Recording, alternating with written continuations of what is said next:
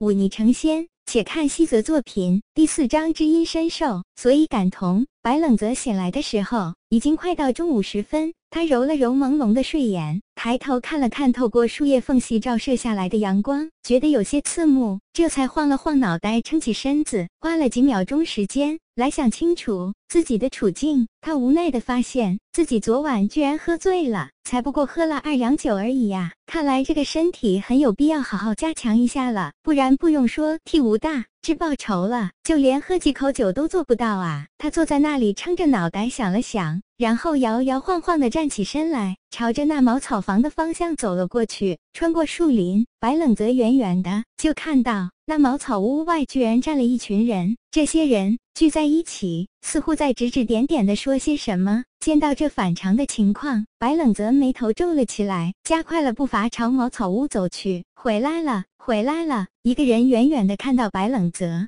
立刻嚷了起来，接着一群人纷纷朝他走来，而后面的人则向两侧让开了道路。你去了哪里？怎么现在才回来？一个身材敦实、留着络腮胡须的中年汉子开口道。白冷泽看了他一眼，没有说话。你问他做神，他若是脑袋清楚。怎么会让老吴头这个年纪了还整天瞎操心？这个做儿子的恐怕连自己的爹出了事都不知道。一个用粗布包住头发、大约三四十岁的女人说道。她用眼睛看了白冷泽一眼，眼里满是不满和嫌弃。这话说的粗俗，白冷泽皱了皱眉头，却依然闭口不言。你就别责怪他了。那留着胡子的汉子冲着女人说了一句，然后叹息一声，转过脸来看着白冷泽说道。哎，你这孩子也是可怜。你爹他，你爹他昨夜去河边，掉到河里淹死了。听到这话，白冷泽眉毛颤了一下，他飞快地扒开人群，果然看到昨天那。个给他粥喝的老人躺在地上，他一步一步挪过去，近距离看着老人那被水泡的有些发紫的脸庞，内心居然有一股悲痛涌了出来。这是怎么回事？白冷泽感受着鼻子的酸涩，他知道此刻已经有两行晶莹的液体从眼睛里流了出来。可是这是怎么了？自己为什么会哭的？那股悲痛愈来愈烈，让他忍不住伸出手按在心脏的位置，似乎这样。才能缓解，他的眼泪也流得更快了。他知道这是因为心痛，自己为何会这样？这老人对自己来说只是一个见过一面的人罢了，自己何时这么多愁善感了？感受着内心的悲痛，白冷泽一时间居然不知做什么好。爹，他听到自己声音沙哑的哭喊了一声，接着扑倒在那尸体的身上抽泣起来。这一刻。白冷泽惊恐地发现自己居然失去了对这具身体的掌控权，那种感觉很诡异，就像是在做梦一样。自己明明脑袋很清楚，可以看，可以听，却不能动，什么都做不了。那个傻子回来了，他应该已经死了的，他是怎么做到的？这种一切都失控的感觉，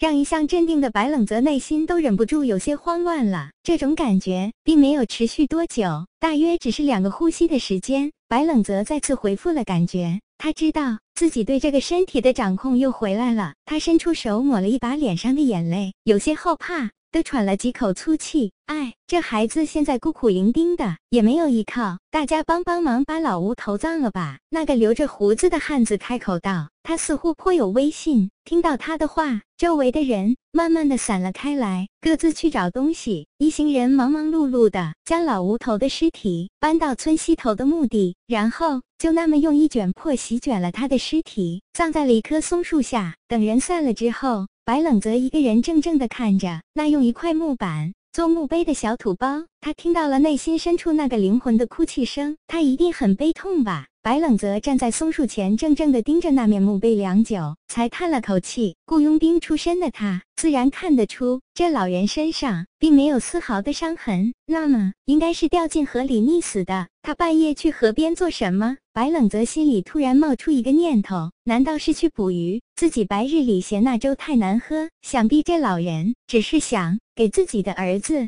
做一顿好吃的饭菜罢了，可惜这最简单的愿望也无法实现了。想到这里，白冷泽忍不住内心有些愧疚。如果不是自己投身到已经死去的吴大志身上，这老人或许会因为儿子的死去而悲伤。可是他却绝不会死，他的身体还很硬朗，应该不会短寿。可惜，白冷泽跪在老人的墓前，砰砰砰地磕了三个响头，然后站起身来，朝着身后走去，再没有回头。你放心，你的仇我一定会报，也请你遵守你的诺言。”白冷泽低声说道。“报仇，报仇！尽管灵州只是一个不起眼的小县城，可是麻雀虽小，却也五脏俱全。城东环境优美，而且靠近县衙，自然是那些富人们喜欢居住的地方。这里鳞次栉比的建了很多的豪宅，一庄一栋，带着几分奢华的味道。李家是这个小小的林州里最有权势。”的一户人家，白冷泽远远地看着那涂着朱漆的大门，那带着金色镶边、写着“李府”两个字的门匾，还有门口那两只威风凛凛、惟妙惟肖的石狮子，忍不住撇了撇嘴。他一路上早已经想好了，自己现在要武力没武力，要权势没权势，想要替这傻子报仇，等慢慢的从李家内部寻找机会才行。尽管觉得有些窝囊。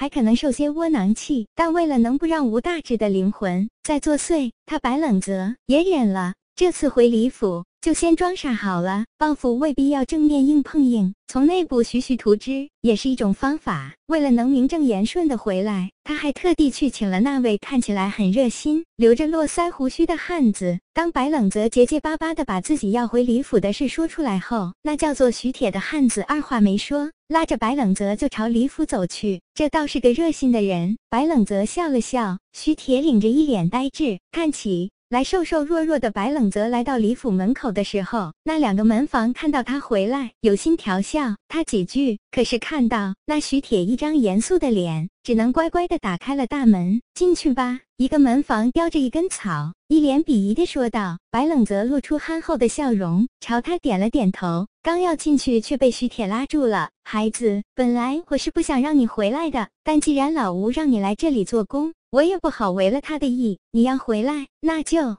在里面踏踏实实的做事，一切小心。这家人脾气差，心肠狠，你可要处处留心才好。这话说的温暖，白冷泽都忍不住多看了这汉子几眼。只是他现在的身份是吴大志，只得装出憨憨的样子，朝着徐铁笑了笑。去吧。徐铁叹了口气，抬手拍了拍白冷泽的肩膀。白冷泽转身朝着那朱红色的大门走去。经过大门的时候，在没人留意到的阴影里，他的嘴角轻轻的掀起了一抹弧度，只是这弧度有些冷。李府，我来了。